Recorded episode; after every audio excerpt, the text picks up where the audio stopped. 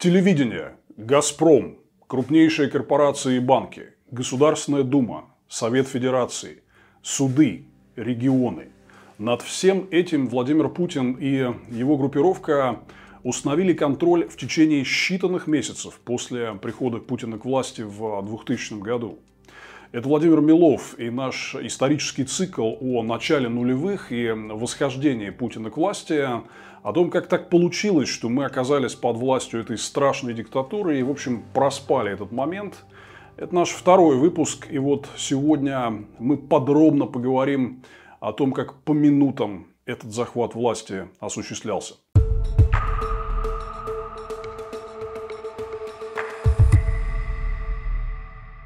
Вы знаете, я работал в то время в федеральной власти, был на таком среднем чиновничьем уровне. Я был начальником ключевого стратегического управления в Федеральной энергетической комиссии, которая регулировала РАО ЕС России, энергетическую монополию, регулировала «Газпром» и нефтепроводную систему Транснефти, поэтому мы были во многом в центре вза взаимодействия с правительством, с Белым домом в тот момент, с администрацией президента. И я как раз вот там и познакомился, впервые увидел всю вот эту армию чиновников и своих бывших питерских друзей, которых во власть э, привел Путин.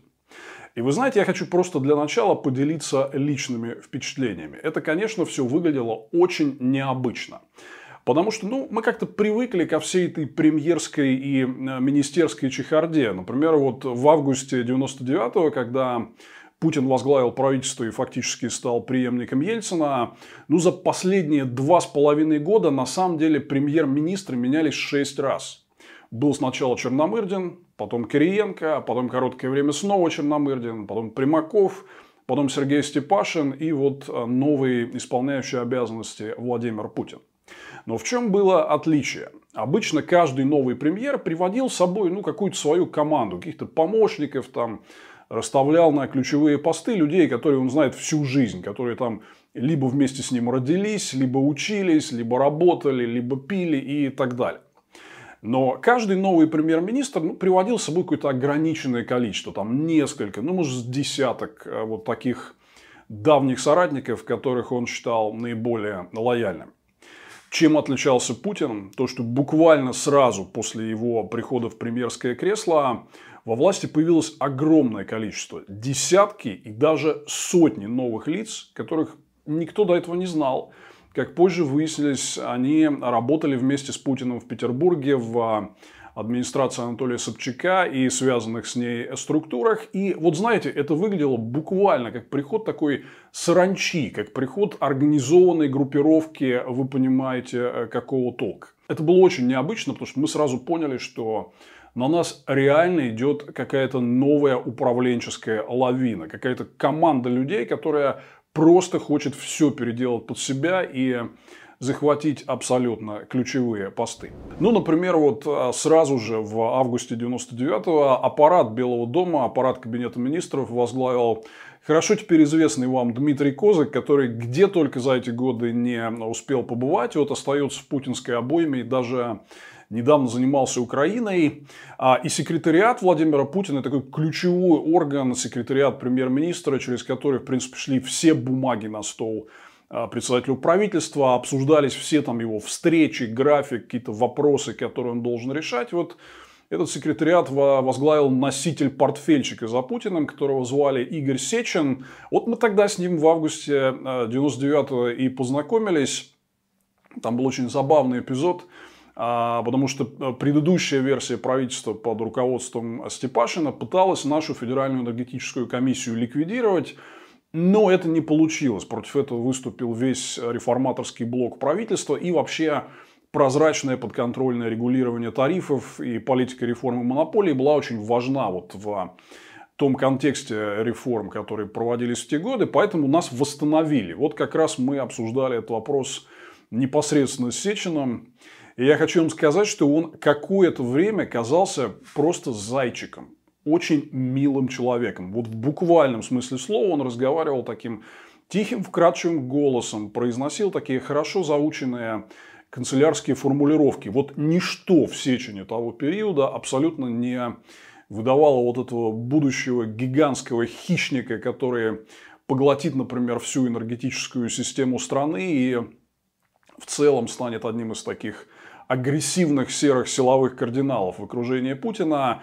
Сечин проявился как человек с какими-то большими претензиями на власть и контроль над крупными активами только в феврале 2003 года, когда он вместе с главой Роснефти Богданчиковым а, выкупил у сенатора и бывшего а, замминистра финансов Вавилова нефтяной актив под названием «Северная нефть». Мы к этому еще вернемся. Это вот тот эпизод, который вызвал тогда огромный публичный скандал между Михаилом Ходорковским и Владимиром Путиным. Но это все будет много позже, через три с половиной года. А вот пока пришел такой тихий, вкрадчивый руководитель секретариата, который вот так тихо и вкрадчиво решал какие-то на самом деле важные текущие рабочие вопросы и в принципе никак не отсвечивал как э, какой-то будущий босс путинской мафии, все это было в нем на тот момент абсолютно незаметно. Но Сечиным и Козыком дело, конечно, не ограничивалось, и вместе с Путиным мы сразу увидели, что пришла просто какая-то огромная толпа людей из Петербурга, которые явно работали с ним много лет.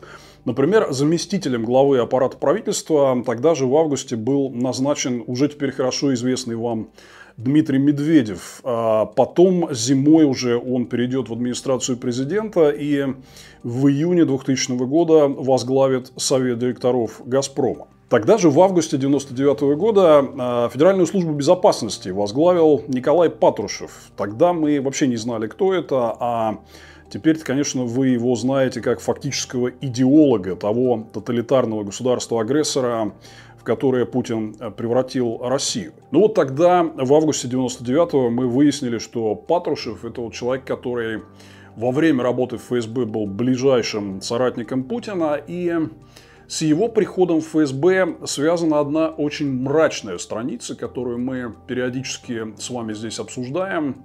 Это вот те самые пресловутые взрывы домов в Москве, Буйнакске и Волгодонске, которые, собственно, привели к резкому росту рейтинга Путина и стали оправданием начала Второй Чеченской войны. Я выпускал большое видео на канале Навальный Live. Вот вы можете увидеть на него ссылку и найти ее в описании к нашей трансляции. В этом видео я говорю обо всех признаках возможного участия российских спецслужб вот в организации всей этой истории со взрывами домов. И многие мои знакомые, например, считают, что приход Патрушева в ФСБ был напрямую связан с тем, чтобы вот организовать какую-то такую операцию устрашения, которая оправдала бы войну и вызвала резкий рост рейтинга Путина. У Патрушева под крылом в аппарате Федеральной службы безопасности трудились верные питерские соратники Путина, которые тоже потом придут в правительство и администрацию президента. Например, Сергей Иванов, будущий министр обороны и глава путинской администрации, который тоже входит сегодня в Путинский совет безопасности. Но ну вот э, Сергей Иванов возглавлял в э, ФСБ один из департаментов. И Виктор Иванов, однофамилец Сергея, будущий куратор кадровой политики в путинской администрации, который, в частности, в последующие несколько лет отвечал за кадровую перекройку судебного корпуса и фактическое установление контроля Путина над судебной системой. Мы к захвату судебной системы вернемся чуть позже. Ну а Сергей и Виктор Ивановы переберутся в администрацию президента уже в январе 2000-го, когда Путин станет исполнять президентские обязанности. Еще один питерец, которого еще вчера никто не знал, Борис Грызлов, изберется в 1999 году в Госдуму по спискам пропутинской партии «Единство» и возглавит в Госдуме главную пропрезидентскую фракцию – 2001 Путин назначит Грызлова министром внутренних дел. Группа сотрудников ФСБ, направленные вами для э, командировку для работы под прикрытием правительства, на первом этапе со своими задачами справляется.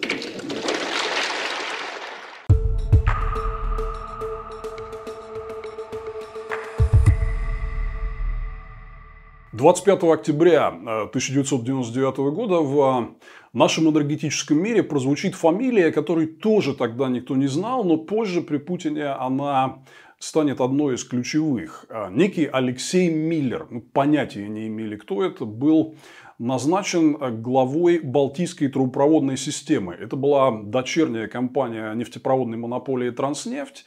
А это была очень важная история. Вокруг Балтийской трубопроводной системы в 1999 году разгорались нешуточные конфликты и страсти в правительстве нефтяной отрасли. В чем смысл? Дело в том, что до ее сооружения Россия была вынуждена экспортировать нефть через Балтику, используя транзит через а, бывшие республики Прибалтики, ныне независимые страны Балтии, которые вот брали с российских нефтяников за это, как они считали, завышенную транзитную плату. И вот была такая идея э, создать свой независимый экспортный терминал в а, Приморске на берегу Балтийского моря, чтобы ни от какого транзита через Балтийские государства не зависеть и экспортировать нефть морем напрямую.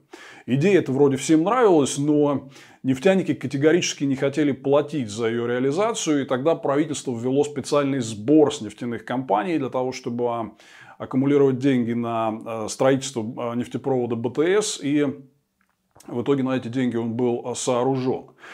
Это был первый раз, когда вот после всей этой инвестиционной паузы 90-х Россия начала строить такие крупные экспортно ориентированные нефти и газопроводы. И понятное дело, что это был такой сладкий денежный поток.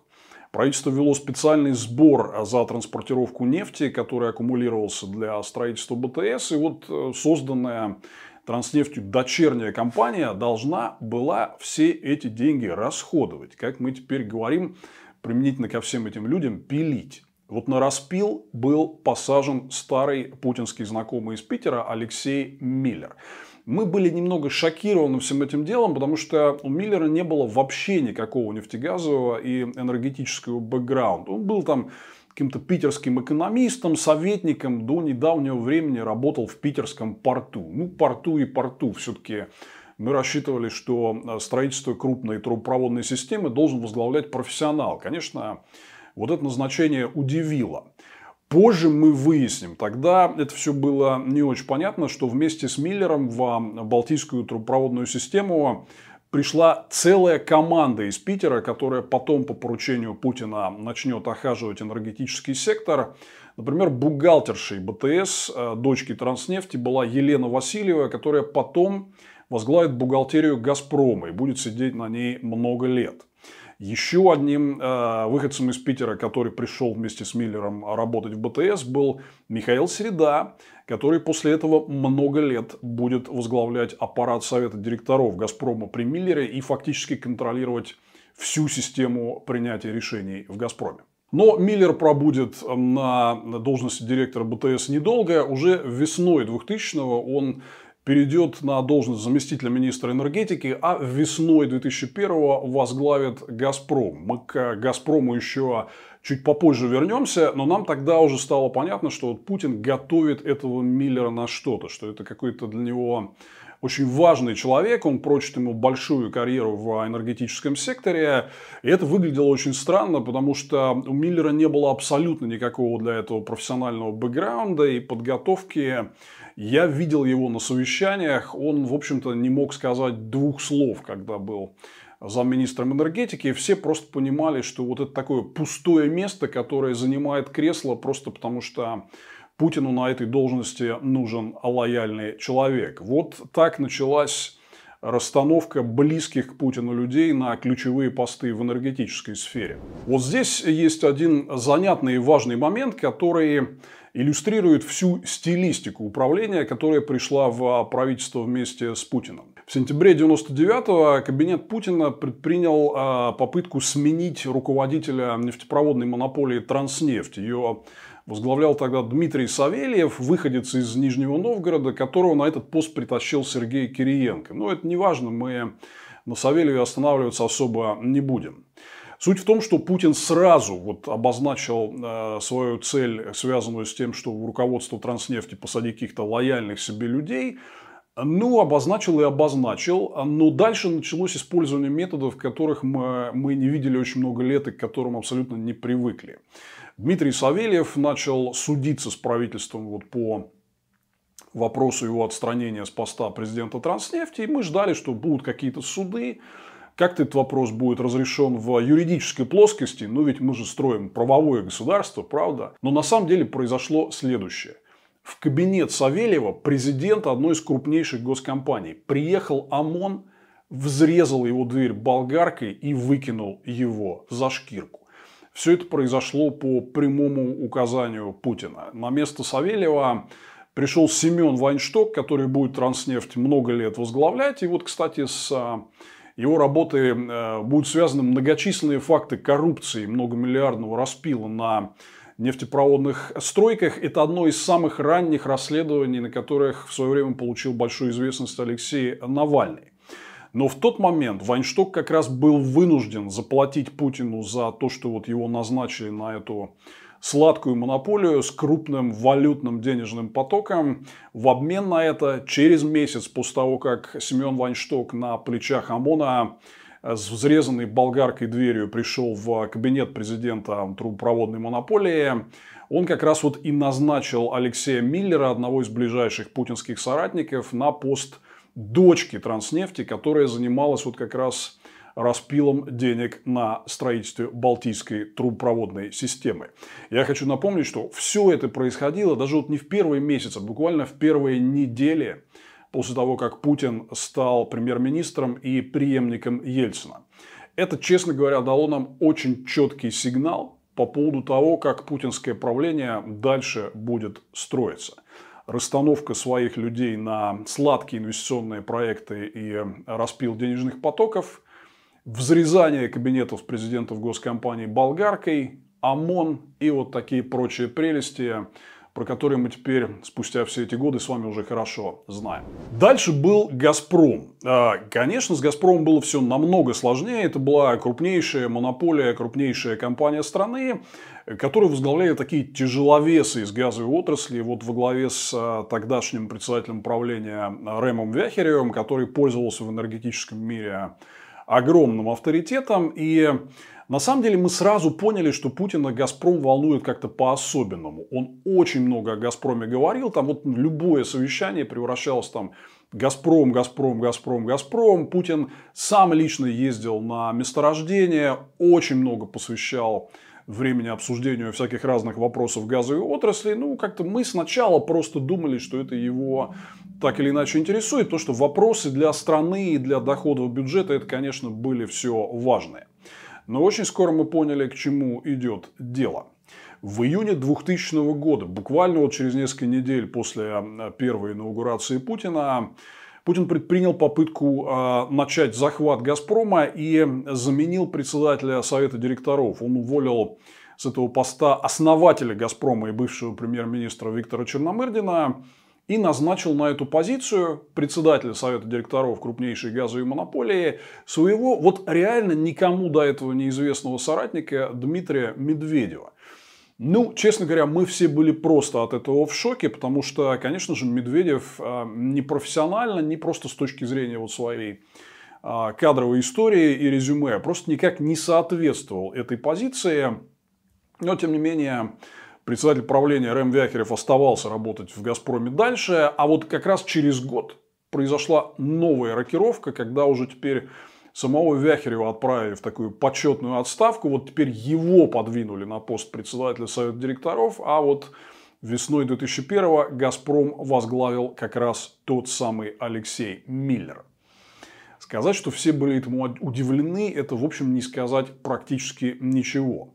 С одной стороны, рынки уход Вяхерева восприняли позитивно, потому что там было много неэффективности и коррупции. Но, с другой стороны, Миллер – это был такой абсолютный кот в мешке. Вот если вы откроете, например, биографию любого из нынешних руководителей вот каких-то крупных международных нефтегазовых компаний, то вы увидите следующее, что у него такой большой опыт работы в много десятилетий. Он, как правило, где-то начинал а, работу инженером на НГДУ а, участке по нефтегазодобыче. Потом, значит, двигался по карьерной лестнице, где-то был там начальником какого-то дивизиона в компании, потом возглавлял там всю добычу или переработку. И вот так, так через много лет, часто десятки лет, люди становятся главами а, крупных нефтегазовых корпораций. У Миллера, естественно, никакого опыта в нефтегазовом секторе не было вообще. Он был каким-то клерком у Собчака, потом работал в питерском порту. Ну, какой здесь может быть «Газпром»? И вот тут э, началось. Вместе с Миллером в «Газпром» пришел просто целый ворох каких-то никому неизвестных выходцев из Петербурга, которые заняли в компании ключевые посты. Мы вот вам уже говорили про Елену Васильеву, которая была главным бухгалтером питерского э, морского порта. После этого она вот Короткое время проработала главбухом дочки Транснефти Балтийская трубопроводная система и сразу потом перешла на должность главного бухгалтера «Газпрома». Андрей Круглов, который э, работал до 2001 года в отделе внешнеэкономических связей Питерской мэрии, с 2002 стал главным финансистом, фактически директором департамента и потом заместителем председателя правления по всем финансовым вопросам. Михаил Середа, который тоже успел поработать с Миллером в дочке Транснефти БТС, возглавил аппарат совета директоров и фактически контролировал все принятие решений в компании. Кирилл Селезнев тоже успел поработать в БТС. До этого был сотрудником Петербургского морского порта. Фактически при Миллере возглавил весь внутренний рынок газа, стал директором компания Межрегионгаз, которая отвечала за поставки газа стране и взаимодействие с регионами, ну а также курировал тему жидких углеводородов, нефти и газового конденсата, которые «Газпром» тоже добывал. В 2003 году Департамент инвестиций и капитального строительства «Газпрома» возглавил некий Ярослав Голка, который никогда до этого в газовой отрасли не работал, а пришел из коммерческого сектора – мы понятия не имели, кто это и почему этот человек возглавил департамент капитальных инвестиций в тот момент, когда «Газпром» требовал резкого увеличения своей инвестиционной программы и появились вот эти идеи массового строительства новых крупных газопроводов для поставок российского газа на экспортные рынки. Сначала это был газопровод «Голубой поток» через Черное море в Турцию. Потом заговорили о Северном потоке, который в то время назывался э, Североевропейский газопровод. Много разных э, газопроводов «Газпром» за эти годы настроил. И мы вот думали, почему же на этот департамент, который распределяет и контролирует все эти расходы на капитальные инвестиции и курирует все это вот освоение месторождений и многомиллиардное строительство новых газопроводов, которое тогда только началось. Почему на этот департамент поставили какого-то никому неизвестного человека. И только много позже мы выяснили, что фирма «Гастагет», в которой Ярослав Голка работал до прихода в «Газпром», принадлежала, оказывается, теперь уже хорошо известному вам Аркадию Ротенбергу. Мы про этого Ротенберга, кстати говоря, не знали вообще на тот момент абсолютно ничего. Его фамилия забрежет в деловой прессе много позже, когда Ротенберг уже во второй половине 2000-х годов начнет за бесценок забирать у «Газпрома» важнейшие трубопроводы, строительные и бурильные активы. Я лично в те годы фамилию Ротенберг слышал только в одном контексте. В 2002 году на должность заместителя начальника департамента имущества ТЭК, то есть государственного имущества в нефтегазовой и энергетической сфере, был назначен некий Игорь Ротенберг которые реально через него проходили важнейшие решения, там, например, по приватизации госимущества, распределению доходов, по назначению кандидатов в советы директоров, голосованию в советах директоров. Ну, был такой какой-то неприметный молодой мальчик. Он на совещаниях сидел молча и фактически ничего не говорил. Но когда мы пытались узнать, а кто такой этот Игорь Ротенберг, нам говорили, что это какой-то ого-го, это сын какого-то очень-очень а, известного и старого питерского друга. Вот позже мы выяснили, что Игорь это как раз сын того самого Аркадия Ротенберга. Сейчас он в списке Forbes и является одним из крупнейших бизнесменов путинской России. Но вот Э, уже тогда Путин всю эту семейку Ротенбергов э, в правительстве и в энергетической сфере начал активно продвигать. Ну и дальше э, пошло-поехало. Еще одним заместителем председателя правления «Газпрома» тогда в 2001 стал Александр Рязанов. Как мы позже узнаем, это очень близкий соратник и партнер бизнесмена Геннадия Тимченко, который является одним из э, крупнейших путинских олигархов, мы о Тимченко на тот момент вообще ничего э, не слышали. И услышим только в начале 2004 года, когда фамилии Тимченко и Ковальчуков, как э, ближайших к Путину бизнесменов, которые держат его кассу, назовет тогда оппозиционный кандидат в президенты Иван Рыбкин.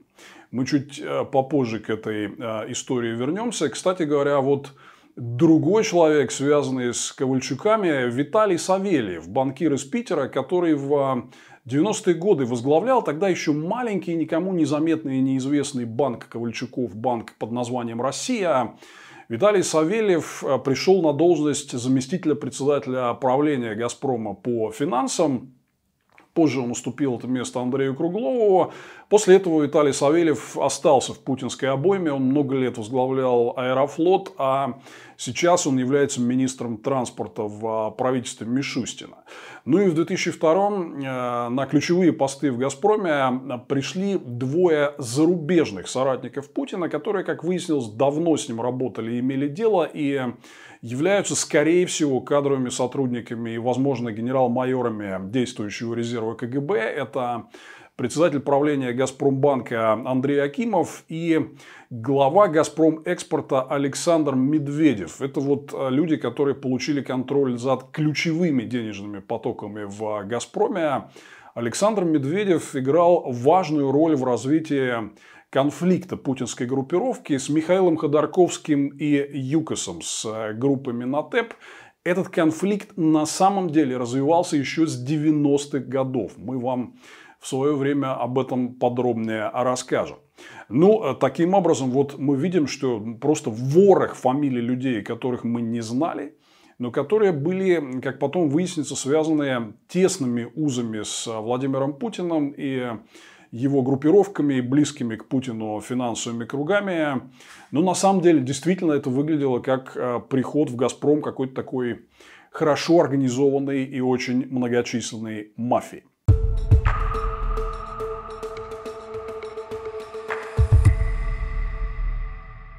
И вот э, с «Газпромом» э, связан такой один очень курьезный, на самом деле не смешной эпизод, который хорошо иллюстрирует вообще историю появления всей э, путинской олигархии.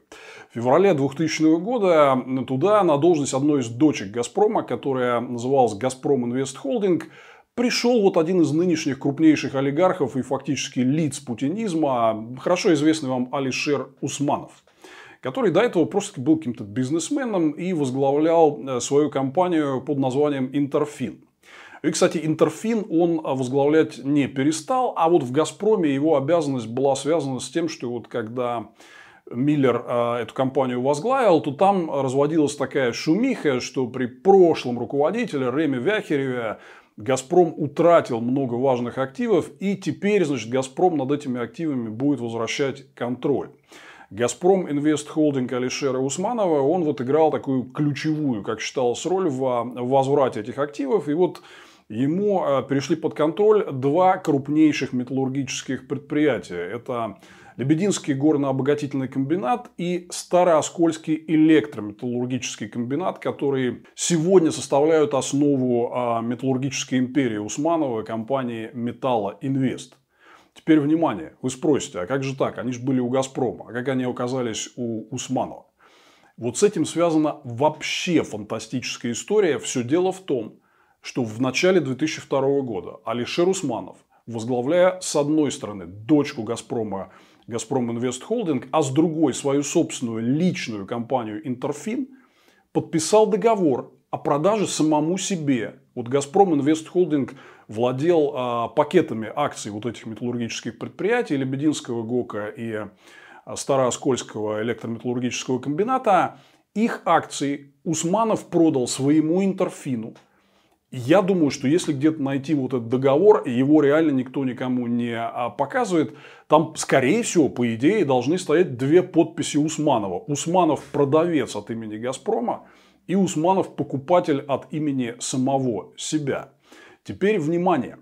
Условия и цена продажи этих активов в карман Алишера Усманова неизвестны. Открытого тендера не было. И цена продажи так и осталась за семью печатями.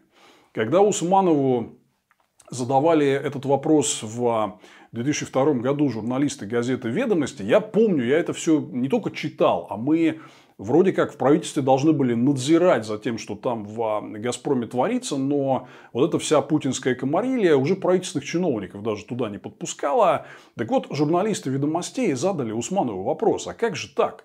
У вас ни черта не было. Ни тендера, ни открытой цены. Как вы получили контроль над этими металлургическими активами?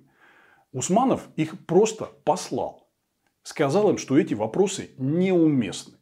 И таким образом стал владельцем э, крупнейшей металлургической империи, скорее всего, за бесценок. Но мы этого не знаем. Это вопрос для вот будущего расследования, а целью которого, я уверен, должно стать возвращение этих активов под контроль государства.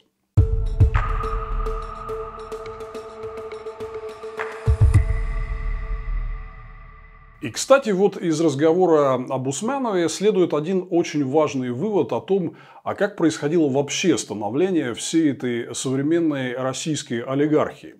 У нас вот считается олигархи таким явлением недобитым, которое перекочевало в нашу действительность из 90-х годов. На самом деле это, конечно, не так. Потому что если вы посмотрите на весь состав современной путинской олигархии, все это люди, которые стали сверхбогатыми уже при Путине, уже в 2000-е годы. Например, в э, самом себе 2000 году в международном списке миллиардеров Forbes ни одного россиянина не было. И очень многие из э, тех людей, вот, э, чьи расхожие имена вы слышите в этом олигархическом контексте каждый день, они реально стали такими супербогатыми, супервлиятельными бизнесменами уже потом, уже при Путине, а вовсе ни в какие не 90-е. То есть Усманов реально был, в общем-то, особо никто. Миллиардером и владельцем а, металлургических производств он стал только в 2002 году, украв вот эти активы из «Газпрома», по сути дела, продав их э, самим себе. Например, Олег Дерипаска или Роман Абрамович, они засветились как такие крупные бизнесмены в конце 90-х, но реально их восхождение на Олимп, оно же, в общем-то, началось в 2000-е годы. Например, а, русский алюминий случился в 2000-м благодаря э, слияниям Сибала Дерипаски и активов группы Милхаус Романа Абрамовича. Таким образом, вот эта алюминиевая супермонополия ведет свой отчет с 2000 года. В 2000 году а, группу МДМ, которая активно инвестировала, например, в а, угольную промышленность. Сейчас лидер МДМ Андрей Мельниченко фактически владеет там большей частью угольных активов России. Группа МДМ была создана только в 2000 году. Например, вот эти все Тимченки, Ротенберги и Ковальчуки, они реально вот в момент прихода Путина к власти были никем. А, и, э, собственно, их капиталы были сформированы только много лет спустя за счет того, что они оттягивали деньги, оттягивали денежные потоки у крупных государственных монополий. Тимченко, например, торговал нефтью через э, своего трейдера Гунвар, потом купил строй Трансгаз и начал окучивать строительные подряды, ну и так далее. Ротенберг вообще занимался исключительно освоением денег на проектах капитальных э, инвестиций. Более того, например, в первый путинский срок мы фамилии всех этих людей просто не знали. Тот же Банк России Ковальчука, он был абсолютно маленьким банком. И, кстати говоря, например, еще один олигарх, Алексей Мордашов, ну, в момент прихода Путина к власти он был просто крупным бизнесменом из металлургической отрасли. А потом он стал партнером Ковальчука и совладельцем, акционером Банка России и фактически превратился вот в одного из мощнейших путинских олигархов. Ну вот, скажем, глава ВТБ Андрей Костин. Он возглавил ВТБ, который, в общем-то, тогда был э, никому не нужным и не особо значимым банком только в 2002 году. ВТБ реально стал э, звучать на российской банковской арене только в 2004 после того, как э, вот приступил к поглощениям других банковских активов и Сначала в 2004 вот э, ВТБ стал владельцем Гута банка, а в 2005 банка ВТБ Северо-Запад. Таким образом, Костин тоже является олигархом путинского призыва. Он вовсе никакой не олигарх из 90-х. Леонид Михельсон, глава Новотека. Новотек вот в начале нулевых был абсолютно маленькой компанией, у которой были просто лицензии на неработающие месторождения. После этого он спартнерился с Геннадием Тимченко, который стал вторым крупнейшим акционером Новотека, получил огромную господдержку для реализации проекта по экспорту сжиженного газа Ямал-СПГ, и теперь Михельсон один из самых богатейших олигархов в России. Ничего этого ни в какие 90-е не было. Ну и все вот эти лидеры путинских э, госкомпаний. Сечин, Миллер, Чемезов, глава Транснефти Николай Токарев, бывший глава российских железных дорог Владимир Якунин. Никаких этих людей не то что в 90-е не было – когда Путин пришел к власти, мы вообще не знали, кто это. Буквально через а, пару взмахов ресниц они уже возглавляли крупнейшие российские компании и сидели на колоссальных финансовых потоках. Захват э, крупных государственных компаний э, путинской группировкой был э, очень быстрым и впечатляющим. Например, в октябре 2000 года на пост замминистра путей сообщения пришел тоже тогда абсолютно никому неизвестный э, Владимир Якунин с очевидным КГБшным бэкграундом, а уже с февраля 2002 года он стал первым заместителем министра и фактическим главой МПС, которая потом было преобразовано в компанию «Российские железные дороги», Путин выкинул из этого кресла тяжеловеса транспортной отрасли и, а, кстати говоря, одного из возможных преемников Ельцина Николая Аксененко и отдал э, компанию РЖД Владимиру Якунину. С июня 2005 года Якунин стал формальным главой РЖД, но фактически, вот как мы видим, он пришел в эту отрасль сразу после того, как Путин стал президентом. Я уже говорил об Андрее Костине, который возглавил ВТБ в 2002 году. И у путинской группировки явно был план сделать из государственного ВТБ один из крупнейших системообразующих банков в стране. Вы знаете, что после этого ВТБ стал вторым крупнейшим банком после Сбера. Но произошло это не сразу, а после того, как вот э, на базе этого банка началась консолидация в прошлом а, частных банковских активов, захват Гута банка в 2004 году и промышленно-строительного банка в 2005. Вот на базе этого банка будет создан ВТБ «Северо-Запад». Я напомню еще раз, что а, Путин практически начал свое правление с того, что поменял руководство Транснефти и поставил на этот пост лояльного себе Семена Вайнштока. Но Вайнштока ему показалось мало, и уже в 2007 году возглавил Транснефть один из ближайших и давних соратников Путина, который работал с ним еще в резидентуре в бывшей ГДР, Николай Токарев. В 99-2000 Токарев уже поработал вице-президентом Транснефти, то есть Путин имел на него такой дальний прицел, обозначая интерес к этой компании. А после этого Токарев в течение целого ряда лет возглавлял э, нефтяную компанию «Зарубеж нефть», которая курирует зарубежные проекты, в частности, э, добычу нефти во Вьетнаме, которая досталась нашей нефтяной отрасли еще с советских времен. И, кстати говоря, у меня с Николаем Токаревым была очень интересная переписка, когда я был заместителем министра. Я потребовал зарубежнефти план выхода компании на приватизацию, чтобы она не просто сидела где-то там а, у себя в штаб-квартире, а генерировала доходы для бюджета страны. На что Токарев меня послал. Хотя формально он был моим глубоким подчиненным, но тем не менее он дал мне понять, что он представляет там в зарубежнефти кого-то такого крупного и большого, что с каким-то замминистром здесь он просто не будет разговаривать.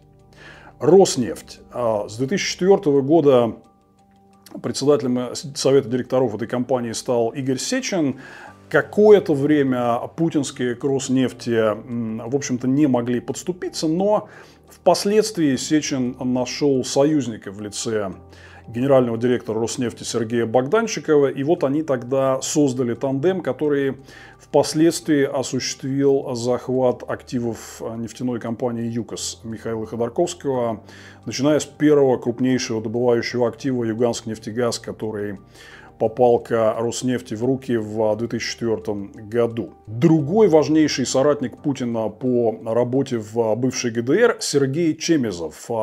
С сентября 99 сразу после прихода Путина в правительство, стал гендиректором федерального унитарного предприятия «Промэкспорт», А с ноября 2000-го стал первым заместителем директора Рособорон экспорта, который курировал все экспортные поставки российской военной продукции.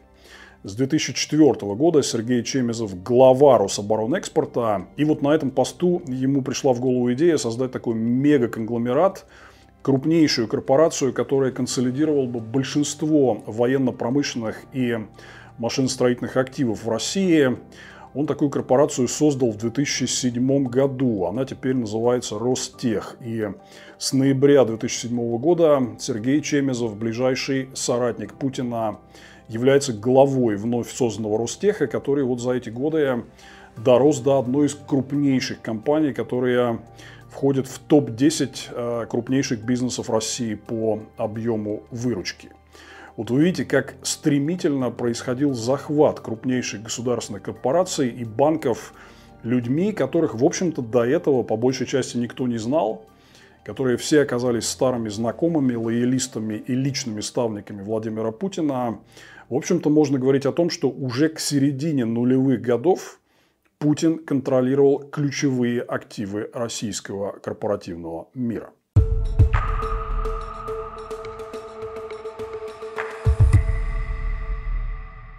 Ну вот э, захват госкорпораций и банков мы с вами обсудили. Давайте все-таки вернемся к э, захвату контроля над важнейшими политическими институтами. И прежде чем мы об этом поговорим, я хотел бы поговорить с вами об архитекторах всего этого процесса, о людях, которые вот были инструментально полезны Путину и, собственно, помогали ему осуществлять весь этот планомерный захват э, политической системы России и превращение страны в диктатуру. Ну, конечно, ключевая фигура в этой ситуации – это Владислав Сурков, который в 90-е годы подвязался на ниве бизнеса, и он был дружен с Михаилом Фридманом, работал в Минотепе у Ходорковского, можно найти кучу их совместных фоток, но прошлое – это прошлое. Важно то, что в августе 99 -го года вместе с приходом Путина на пост преемника Ельцина Сурков получает пост заместителя главы президентской администрации и на много лет становится таким главным куратором российской внутренней политики. Внутренняя политика, которая свелась к тому, чтобы не пускать оппонентов на выборы, арестовывать, выдавливать из страны и позже убивать политических оппонентов захватить контроль над средствами массовой информации, установить там жестокую, непробиваемую цензуру промывать мозги российскому населению ложью, пропагандой и, в общем, заниматься тем самым зомбированием, к чему все это в итоге привело. Вы видите, вот многие из вас все время мне жалуются на невозможность э, серьезно обсуждать какие-то вещи с э, своими родственниками, ближайшими друзьями и знакомыми из-за того, что у них мозги промыты телевизором. Вот это тот человек, который все это начинал. Владислав Сурков. Он, собственно говоря, был автором вот этого плана по захвату власти. Что такое внутренняя политика в администрации президента? Там в 90-е годы мы даже не знали, что там есть такой департамент. Да, были какие-то вот элементы административного вмешательства в политику, но тем не менее политика была конкурентной. Мы не знали, кто выиграет на выборах. Была большая конкуренция и соревнования между разными политическими силами после прихода Путина и после того, как блок внутренней политики в администрации президента возглавил Владислав Сурков, они начали заниматься таким планомерным захватом самых разных государственных институтов. Среди таких людей есть три категории. Это глупые люди, это провокаторы и еще глупые провокаторы. Это Владислав Сурков о своих политических оппонентах. На самом деле, конечно, вот э, его культура управления была связана с насаждением вот такого представления в обществе, что все, кто выступает против власти, это какие-то враги, глупые люди, провокаторы, что политическая конкуренция – это ненормально, что нормально это выстраиваться строем и петь под единую дуду, которую, в общем, играет нам начальство из Кремля. Вот, собственно, такие указивки рассылались тогда всем СМИ, главным редакторам, всем участникам политического процесса. Не высовывайтесь, стройтесь в некую единую политическую монополию. И вот, собственно, Суркову принадлежит авторство идеи э, создания пропутинской партии «Единство» и последующего вот ее превращения в мегаполитическую монополию «Единой России». Вот это перед вами человек, э, который является автором нынешней э, политической системы России. Здесь несколько слов стоит сказать и о других вот деятелях, которые тогда там всей этой политической консолидацией занимались. Конечно же, вот а, последний руководитель администрации президента Ельцина Александр Волошин, мы здесь рассказывали вам о нем подробно в 90-е годы. Волошин, в общем, такой прохиндей и а, человек, который вот попал во власть благодаря протекции Березовского. Он был бизнес-партнером Березовского раньше в 90-е годы.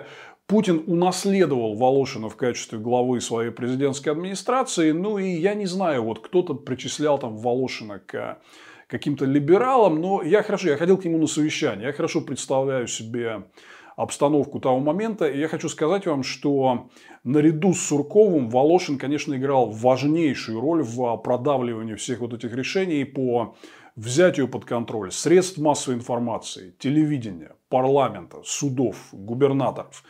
Но впоследствии, в октябре 2003-го, Волошин подал в отставку своего поста из-за ареста Михаила Ходорковского.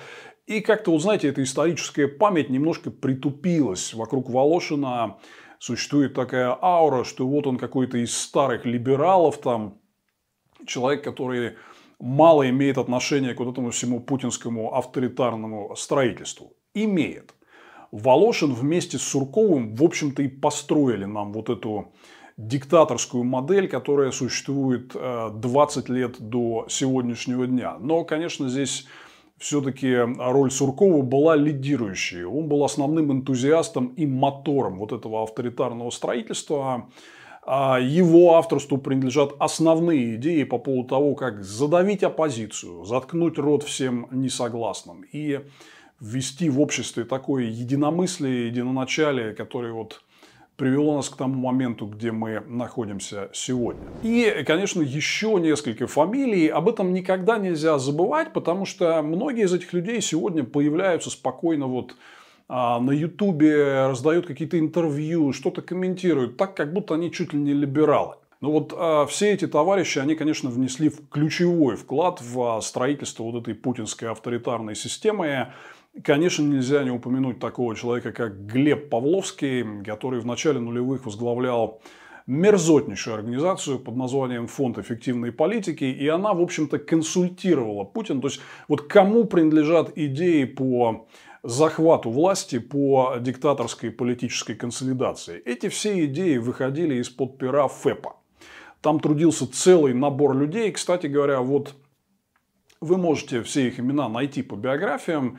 Каждый человек, который работал в фонде эффективной политики Павловского, причастен к становлению авторитаризма и э, диктатуры в России. И э, Павловский, собственно, вы можете увидеть на исторических кадрах, он тесно консультировал Путина, и вот находился вместе с ним в предвыборном штабе в ночь первых выборов президента в марте 2000 года, когда Путин впервые победил и стал теперь уже официально президентом страны. Ну и вот э, впоследствии Павловский продолжал выступать по телевидению, раздавать интервью и, в общем, оправдывать всю эту систему установления централизованного авторитарного контроля над Россией. И, кстати говоря, Павловский же был э, одним из таких ранних провозвестников разворота внешней политики России к вот этому пагубному антизападному курсу, который вот э, сегодня завела нас в текущий империалистический тупик. На уровне Кремля э, бизнес э, потерял возможность, э, по крайней мере, надеяться покупать государственные решения, ну или просто покупать иногда это тоже было в прошлом. А при Путине это стало невозможным. Они все быстренько разбегутся, э, и власть так аккуратненько, аккуратненько перетечет к какому-нибудь недружественному клану за деньги, в интересах чужого врага. Для этого и нужен контроль Путина за всем ходом процесса до самого конца. Еще один человек, о котором э, стоит сказать особо. Сегодня вы можете увидеть много его интервью. Он комментирует вот все происходящее как бы так с отстраненных позиций, как такой умудренный э, опытом интеллектуал. Это Симон Кордонский, э, известный социолог и социальный психолог, в своем роде гуру этой сферы. Действительно, вот люди, которые в этой области работают, они его уважают и почитают как давнего человека, который еще с советских времен вот занимался изучением этой важной общественной сферы. С 2000 по 2004 годы Симон Кордонский возглавлял экспертное управление в администрации президента Путина, а потом некоторое время работал путинским советником. Симон Кордонский – это действительно блестящий интеллектуал который очень хорошо понимает российское общество. И вот как раз ему принадлежат все эти идеи по заколдовыванию нашего общества. Он нащупал все вот эти вот а, проблемные тонкие точки и разрывы в психологии российского человека, на которые надо было надавить, что якобы нас все в мире обижают. Мы вот при Путине стали сильные, встали с колен – что теперь можно не обращать внимания на права и интересы других. Главное это собственные эгоистические интересы, которые у вас будут обеспечены, если вы наплюете на демократические основы общества, а просто прильнете к такому сильному мафиозному папочке. Папочка вас всем обеспечит, вам делать будет ничего не надо, только папочке поддакивать и ругаться и улюлюкать на всех врагов которые любимого папочку за что-то критикуют. Вот, собственно, такая идеология начала с 2000-х годов из администрации президента в обществе выходить. Это было очень неприятно. Конечно, Симон э, Кордонский был одним из ключевых авторов э, всех этих идей. Действительно глубокий социолог и социальный психолог. Вы спрашиваете, а кто помог Путину и Суркову так тонко нащупать вот эти вот все слабые места в психологии российского общества, это делали достаточно профессионально подготовленные люди. А поскольку после распада СССР эта социальная определенность исчезла, пришлось создавать новые социальные группы. А, и вот те сословия, которые сейчас институализируются, это созданные государством, по большей части, группы людей, а, которые предназначены для того, чтобы в конечном счете обеспечить справедливое распределение. Ну, к примеру, какие это группы? Государственные гражданские служащие, военнослужащие, правоохранители, судьи, депутаты, казаки. Для каждого сословия свой закон. В да. любой сословной системе, исторически, скажем так, а, сословия судятся по своим собственным законам. А вот. У нас есть общее, по видимости, общее право. Но практика правовая такова, что, в общем-то, человек из народа судится по другим законам, чем человек, принадлежащий к властному сословию. Нет, ну, естественно, мы это все наблюдаем, скажем, Конечно. я, живущий на западе Москвы, ежедневно ездящий по Кутузовскому проспекту, я вижу всю эту сословную иерархию на осевой полосе Кутузовского проспекта. Конечно, конечно. У кого какие номера, у кого какие мигалки, кому момент отдает честь, э, кого тормозит. Да, по осевой. да, да. Но это все... все наглядно. Да, это все как бы вот в разрезе. Но, но в голове это уложиться не может. Мне не... В голове человека, который читает западные книжки, думает про Россию в идеях демократии и рынка. Хорошо, это вообще безнадежно думать о России в идее демократии и рынка, в терминах демократии и рынка? Нет, мечтать не вредно. Ну и еще один известный персонаж, который активно работал тогда на вот всех этих э, тузов из э, путинской мафии, которая захватила власть, Станислав Белковский, э, который сыграл крайне негативную роль в истории России, когда вот под его пером в начале 2003 года вышел так называемый пресловутый доклад об олигархах, которые якобы готовят в стране государственный переворот. Это послужило такой идеологической подпоркой для последующего начала дела ЮКОСа и разгрома Михаила Ходорковского и его соратников, которые, в общем-то, единственные, кто был готов бросить э, Путину вызов на выборах 2003-2004 года. И вот Белковский и все его публичные идеологические изыскания тогда сыграли важную роль в формировании вот этого мифа о том, что якобы Россия находится под властью олигархов, и вот есть такой единственный спаситель Путин, которого надо поддержать для того, чтобы мы избавились от олигархической зависимости. Как я вам уже объяснил чуть раньше, правда состояла в том, что все основные олигархи, которые контролируют львиную долю богатств России, они как раз возникли никакие не в 90-е годы, а как раз появились, расцвели, разжирели и разбогатели при Путине. Ну вот вся эта гоп-компания немедленно, сразу же после прихода Путина к власти, приступила к очень быстрым практическим шагам по установлению контроля за ключевыми общественно-политическими институтами. Телевидение, Госдума, Совет Федерации, регионы, суды. Буквально через несколько месяцев э, фактически политическая система России оказалась захлопнутой в мышеловке. Давайте чуть поподробнее поговорим о том, как именно это происходило.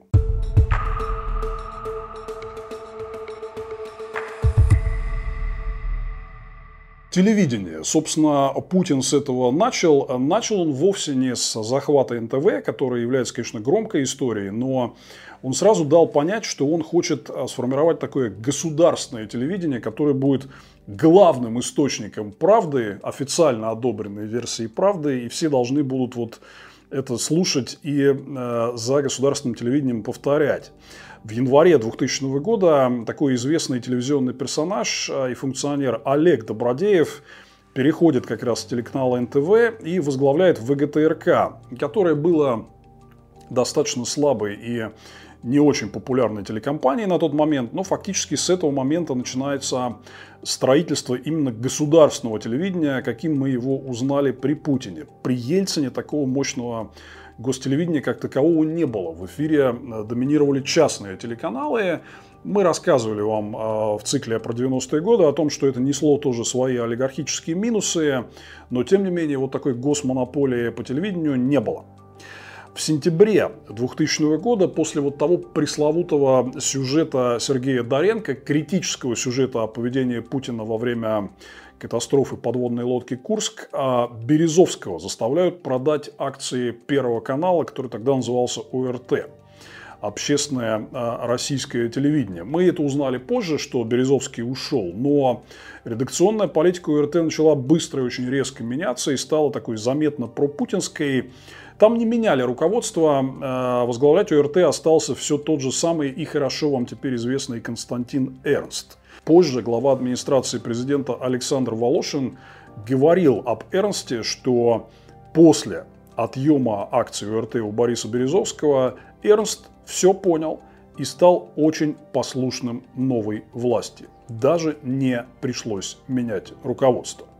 Ну а в апреле 2001 года происходит вот тот самый пресловутый захват НТВ, мы чуть поподробнее поговорим обо всем этом установлении контроля над телевидением в нашем следующем выпуске. Но получилось так, что вот весной 2001 года все три основные телеканала страны, это Первый канал, ВГТРК и НТВ, были захвачены путинской администрацией. Это повлияло очень на многое какое-то конкурентное и более-менее правдивое освещение происходящих событий с телевидения практически полностью ушло. Теперь нам оттуда в основном читали политинформации, подготовленные в администрации президента. Э, Волошин сказал, что э, ты должен отдать ОРТ, э, и, и тут же он мне сказал, если не отдашь, пойдешь вслед за Гусинским.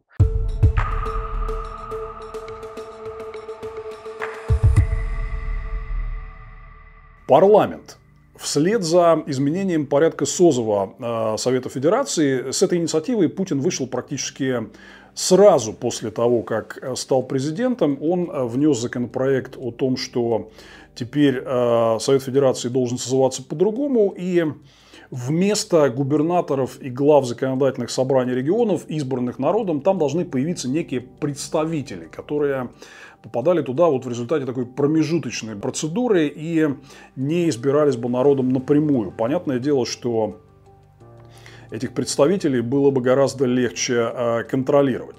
Так вот, сразу за изменением порядка созыва Совета Федерации стал вопрос о смене его председателя, и политический тяжеловес Егор Строев в итоге оставил свой пост 5 декабря 2001 года кресло председателя Совета Федерации Верхней Палаты Парламента занял некий no name, ну никому неизвестный до этого питерский соратник Путина Сергей Миронов.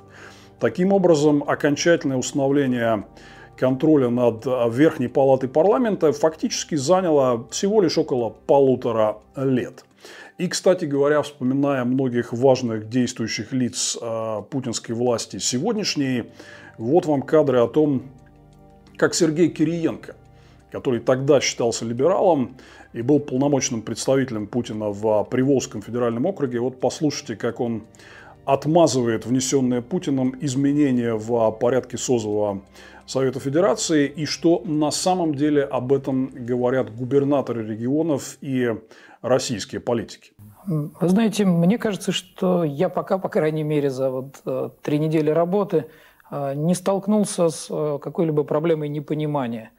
У нас одинаковое понимание. Вот только что вернулся вместе с президентом, был в Татарстане, до этого в республике Мариэл – а, в Нижнем Новгороде вот мы сегодня как раз проводили большое совещание вместе с губернатором. И вообще говоря, у нас нет проблем, потому что задачи, которые перед нами стоят, они такие огромные, что каждому хватит. И, в общем, ну, я пока сегодня скорее задумался о том, как, как бы нам правильно разграничить эту работу, чтобы на аппарат полномочного представителя не свалились задачи, которые вполне можно решить в городе, в городе и в области.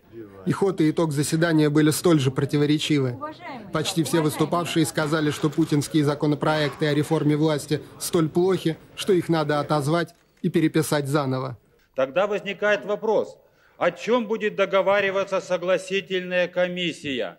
Только о том, как это сделать помягче, покрасивее, с бантиком, но суть та же. Распустить, проще разогнать Совет Федерации. Президенту мало надо сделать. Найти в себе мужество и отозвать эти три закона. Если мы не хотим вернуться к 33-37 году, мы должны все сделать, чтобы эти законы не прошли. Утром в пятницу Егор Строев выступил с воззванием в адрес своих вешателей, в адрес расстрельного взвода. Он говорил нечто взволнованное. И жить торопится, и мыслить все спешат. Сегодня и Государственная Дума, торопясь, торопясь рассмотреть вопрос о Совете Федерации, никак не, хоти, не желает оглянуться назад, что у нее-то власти никакой нет. И как только хоть на минуту убирается Верхняя Палата, они становятся сами нелегитимными. Тогда вступает в силу указное право, и мы начинаем жить уже в другой стихии – ну и с апреля 2001 года пошел процесс создания политической супермонополии э, «Единая Россия». До этого надо сказать, что вот э, на первом путинском сроке вот единственное, что реально оставалось э, все-таки таким неавторитарным институтом, который отражал демократические настроения в обществе, это была Нижняя палата парламента, Государственная дума. Там были 9 фракций, да, там было определенное проправительственное большинство, но там были очень жесткие дискуссии, часто столкновения, даже драки. А, например, коммунисты блокировали трибуну во время а, принятия земельного кодекса в 2001 году. То есть парламент оставался таким конкурентным местом для дискуссий. Но над всем этим замаячили суровые тучи – уже в декабре 2001 года была официально учреждена «Единая Россия», которая, очевидно, сделала замах на то, чтобы стать такой доминирующей супермонополией в российской политике. Спустя два года, в декабре 2003-го, «Единая Россия» уже захватит в парламенте полноценное так называемое конституционное большинство. Больше двух третей голосов, которые позволяло Единой России принимать не только законы, но и даже поправки в Конституцию в полном одиночестве. Сценарий последующего антиконституционного переворота в России, который состоялся в связи с э, думскими выборами 2003 года, уже запущен. Мы посвятим этому отдельную серию, одну из следующих серий в нашем историческом цикле.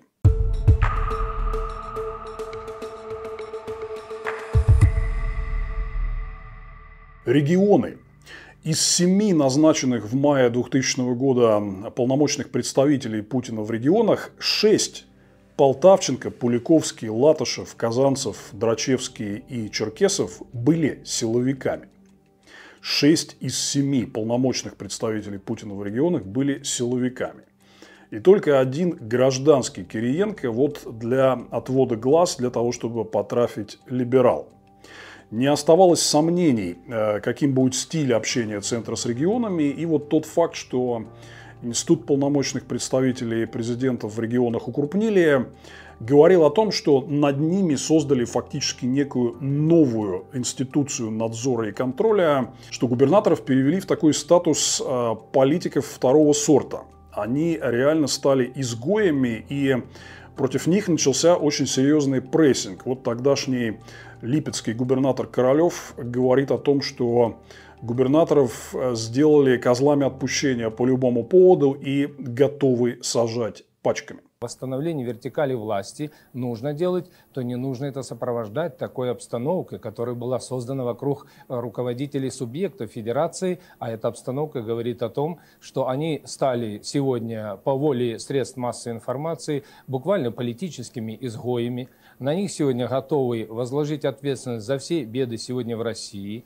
и готовы сегодня сажать пачками, как выражаются некоторые официальные представители администрации президента. Да, Александр Котенков, кстати. Да, Александр Котенков, я ему об этом лично говорил. Но к губернаторам на, на первом президентском сроке Путин еще только подступался. Все-таки там было очень много тяжеловесов, которые ну, прошли через такие трудные времена, избирались напрямую народом. За ними была большая поддержка населения регионов, и скувернуть этих губернаторов, тяжеловесов, таких как там Лужков, Россель, Шаймиев, Крес и прочие, было не так-то просто. Кстати говоря, вот э, в конце 99 года, собственно, основной политической силой, которая противостояла администрации Ельцина, были вот эти губернаторы из регионов, которые представляли себя такой очень серьезный политический противовес. Поэтому Путин вот этой вот легитимности, которая шла напрямую от людей с земли, он этой легитимности в губернаторах боялся. Он их окончательно превратит в зависимый класс только на втором сроке, когда после трагического теракта в Беслане отменит выборы губернаторов. Мы этому тоже посвятим отдельную передачу.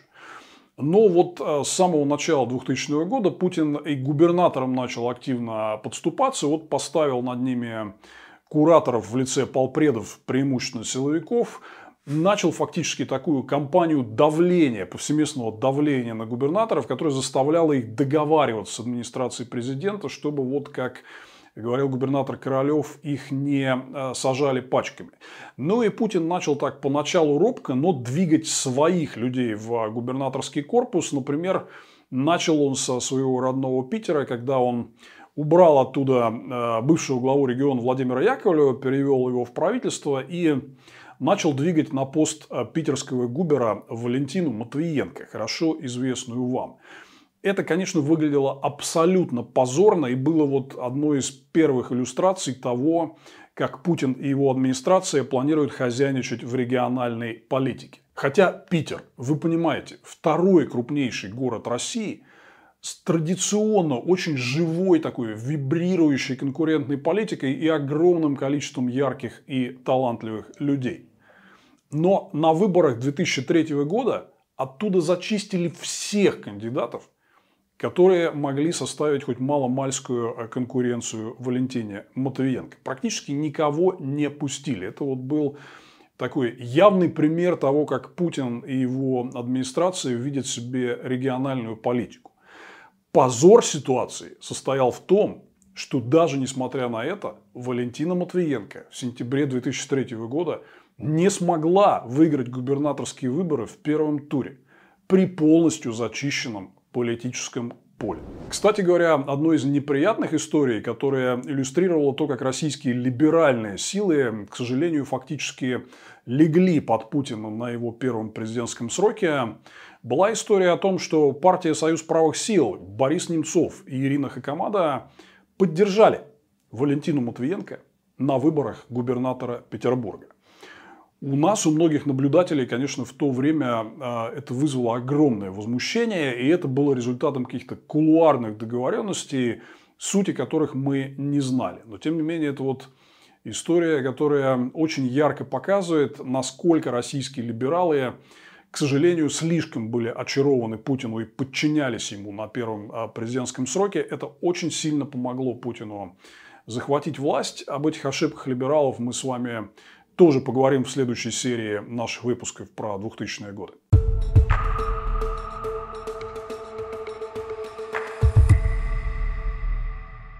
Продолжаем дальше. Суды. Путин сразу же приступил к изменению порядка назначения судей, который резко повысил роль администрации президента в этом процессе.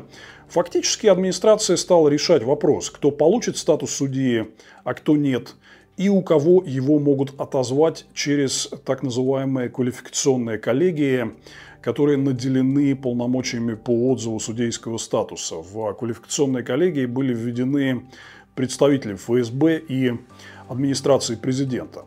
Был принят федеральный закон от 15 декабря 2001 года, номер 169 э, ФЗ, который изменил порядок назначения судей и усилил контроль администрации президента и лично Путина за этим процессом. А также была создана комиссия Путина по рассмотрению кандидатур для назначения судьями многих судей начали отбраковывать от назначения э, по принципу возможной нелояльности администрации президента и наоборот протаскивать в судей лояльных. Вот Например, э, некоторое время назад издание «Проект» выпустило большое исследование о происхождении вновь назначенного при Путине судейского корпуса. Почитайте его, это очень интересно и видно, что при Путине, в отличие от 90-х годов, среди вновь назначенных судей стали доминировать сотрудники аппаратов судов и выходцы из силовых органов. Ну, э, удивляет ли вас то, что суды стали абсолютно лояльными институтами, лояльными Кремлю, и то, что в России стал окончательно доминировать так называемый обвинительный уклон. Суды просто превратились в орган по штамповке тех решений, которые были выгодны органам власти. Курировал весь этот процесс подчинения под свой контроль судебной системы вот тот самый Виктор Иванов, ближайший соратник Путина и выходец из Федеральной службы безопасности.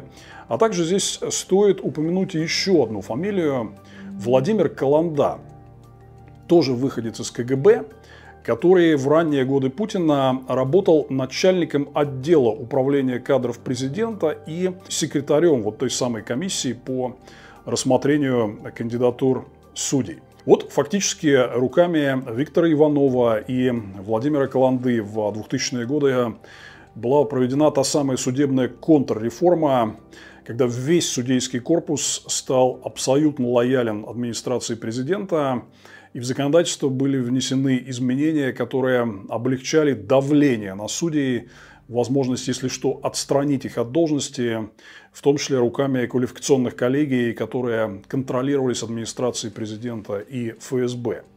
Еще такая интересная деталь. Супруга Владимира Каланды, Лариса Каланда, сыграла колоссальную роль в последующем захвате активов нефтяной компании «ЮКОС».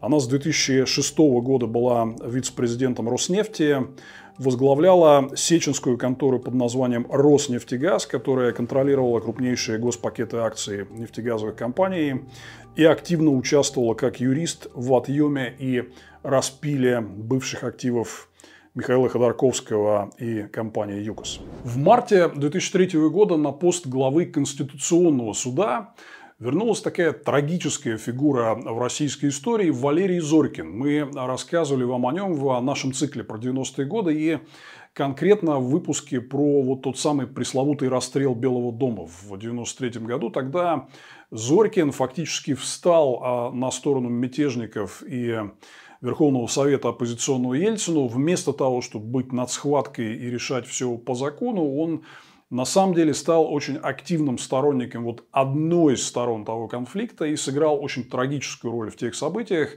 После этого он утратил пост председателя Конституционного суда, но остался судьей. И в 2003 естественно, Путин не упустил возможность такого лояльного сторонника ретрограда и консерватора вернуть на пост главы Конституционного суда. Ну, Зорькин известен тем, например, что говорил о том, что он симпатизирует идеи крепостного права, и зря оно в России было отменено. В последние годы вы могли от Зорькина слышать очень много всяких эскапад, которые фактически оправдывали авторитарную диктаторскую систему власти. Так вот, э, когда Путин только пришел к власти в 2000 году, он сразу внес тоже еще поправки в закон о Конституционном суде Российской Федерации, в результате которых по возрастным ограничениям Конституционный суд были вынуждены покинуть ряд судей, в том числе крайне оппозиционно настроенных к путинскому авторитарному курсу. Например, должность судьи Конституционного суда а, потеряла Тамара Марщакова, которая была известна своими продемократическими антиавторитарными взглядами.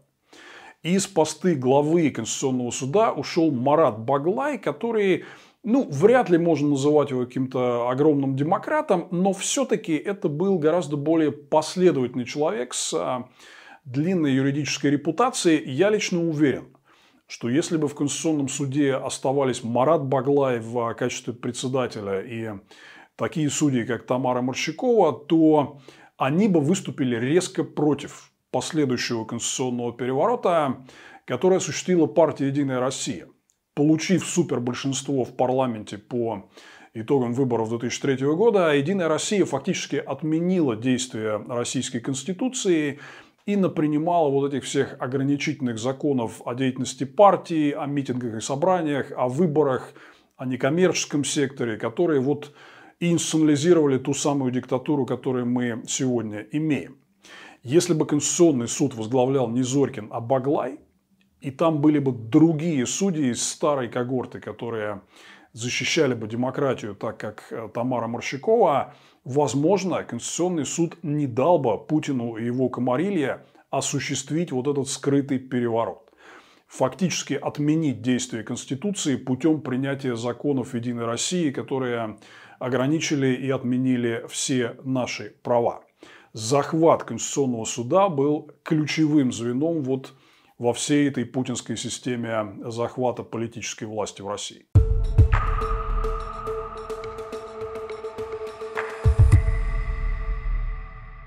Ну и не могу э, не сказать о тех людях в российской власти, которые присутствовали там для отвода глаз, и вот их функция была успокаивать общественное мнение в том плане, что, ну, видите, да, там мы власть консолидируем, но у нас же там много либералов, которые будут делать всякие либеральные реформы. Это был очень важный психологический ход Путина на его первом сроке. Он хотел чтобы мы не сильно возбуждались из-за вот всех этих последовательных действий по захвату власти, захвату телевидения, крупных корпораций, парламента, регионов, судов. Потому что он говорил, слушайте, ну мы же это все делаем для чего-то хорошего. Мы проведем авторитарную модернизацию. Кстати, очень популярная идея на первом путинском сроке. Ее сторонниками были многие вот такие люди, как, например, Чубайс или Ходорковский.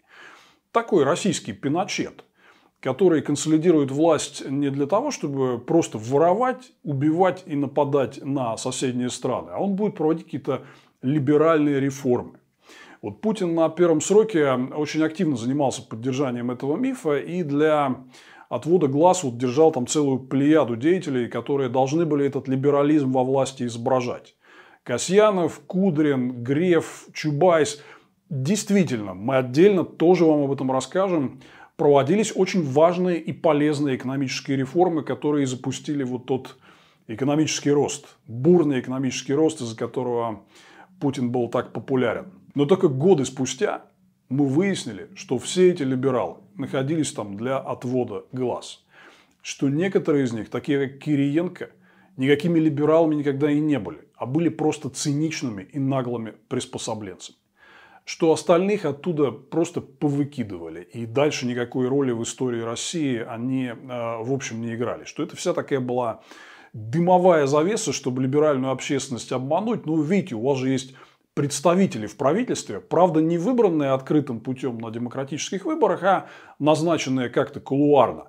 Но знаете, для многих это все имело огромное значение. Например, вот я вспоминаю такое печально известное интервью Анатолия Чубайса журнала New Times еще из 2008 года, где вот он фактически говорит, что слушайте, ну там много неприятных тенденций в обществе, но зато мой старый друг Леша, министр финансов, а мой старый друг Сережа, глава Центробанка. Значит, все не так уж плохо на сегодняшний день. Но надо ли говорить, что и Леша, и Сережа скоро свои посты потеряли, И потом российская политика, в том числе политика экономическая, пошла совсем в другую сторону. В этом году много говорили о питерской команде. Сергей Миронов, новый спикер Совета Федерации. Сергей Иванов, новый министр обороны. Борис Грызлов, новый министр внутренних дел. Алексей Миллер, новый глава «Газпрома». Они сменили, соответственно, Егора Строева, Игоря Сергеева, Владимира Рушайла, Рема Вяхерева. Президент последовательно создает новую команду из людей, которым доверяет лично.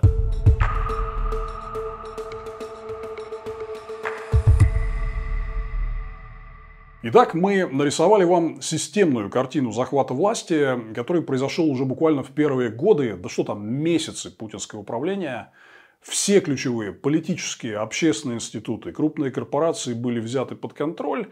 Но, знаете, мы э, как-то относились к этому со скепсисом, но все-таки думали, что определенный реванш может быть взят на выборах 2003-2004 годов. Тогда представили выборы Государственной Думы и президента, и мы думали, что вот будет некий тест, что общество среагирует на все. А на то, что многим людям не нравится консолидация власти в руках узкой группы лиц. Людям не нравится, как Путин вел себя во время трагедии с подлодкой Курск или террористического акта в Нордосте. Людям не нравится захват НТВ, воцарение цензуры на основных государственных телеканалах. Мы думали, что общество даст этому свою оценку, что по привычке, как это было вот в последние 10 с лишним лет, в России пройдут открытые, конкурентные и честные выборы. В новой Государственной Думе состоится такой честный, откровенный разговор, что у нас в стране происходит. Будут состязательные выборы президента в 2004 году. Нас ждал крайне неприятный сюрприз – 2003 год фактически начался с дела ЮКОСа из а, разгрома ключевой группировки, которая фактически противостояла Путину в преддверии этих выборов, Михаила Ходорковского и его коллег по ЮКОСу и Минотепу. По итогам выборов 2003 года в Думе не оказалось либеральных фракций, а «Единая Россия» окончательно создала супермонополию и получила так называемое конституционное большинство нашим надеждам на то, что выборы 2003-2004 годов будут противовесом всем этим авторитарным тенденциям к захвату власти, не суждено было сбыться. И мы вот вам об этом конституционном перевороте, о выборах Госдумы, выборах президента еще расскажем. Об этом у нас будет отдельная серия. Но в следующей серии я все-таки хотел поговорить больше не обо всех этих политических событиях, а о нас, о россиянах об обществе. Как мы вот эти все тренды просто-напросто проспали. Мы были увлечены резкой сменой образа жизни и невероятным бурным, невиданным экономическим ростом. Мы были увлечены абсолютно изменившимся развлекательным телевидением, смотрели «Фабрику звезд», «Дом-2», абстрагировались от политики, наслаждались впервые по-настоящему спокойными годами, которые наступили в результате реформ и резкого роста цен на нефть. Многие из нас, к сожалению, предпочитали отмахиваться от всех этих неприятных тенденций, которые происходили вокруг. Но изменили порядок назначения каких-то сенаторов, изменили порядок назначения каких-то судей.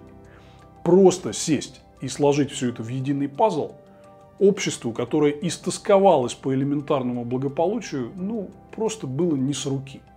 Людям было не до этого. Они предпочитали наслаждаться внезапно свалившимся на их плечи комфортом. На мой взгляд, это было главное, что позволило Путину консолидировать диктаторскую власть в стране. И вот об этом мы подробно поговорим в нашем следующем выпуске. Это Владимир Милов. Э, спасибо, что смотрите. Обязательно подписывайтесь на наш канал. Огромное спасибо всем, кто нас спонсирует. И это наш исторический цикл про 2000-е годы. Правда, который вам не расскажут по телевизору о том, как происходило становление путинизма, о том, как Россия превратилась в диктатуру.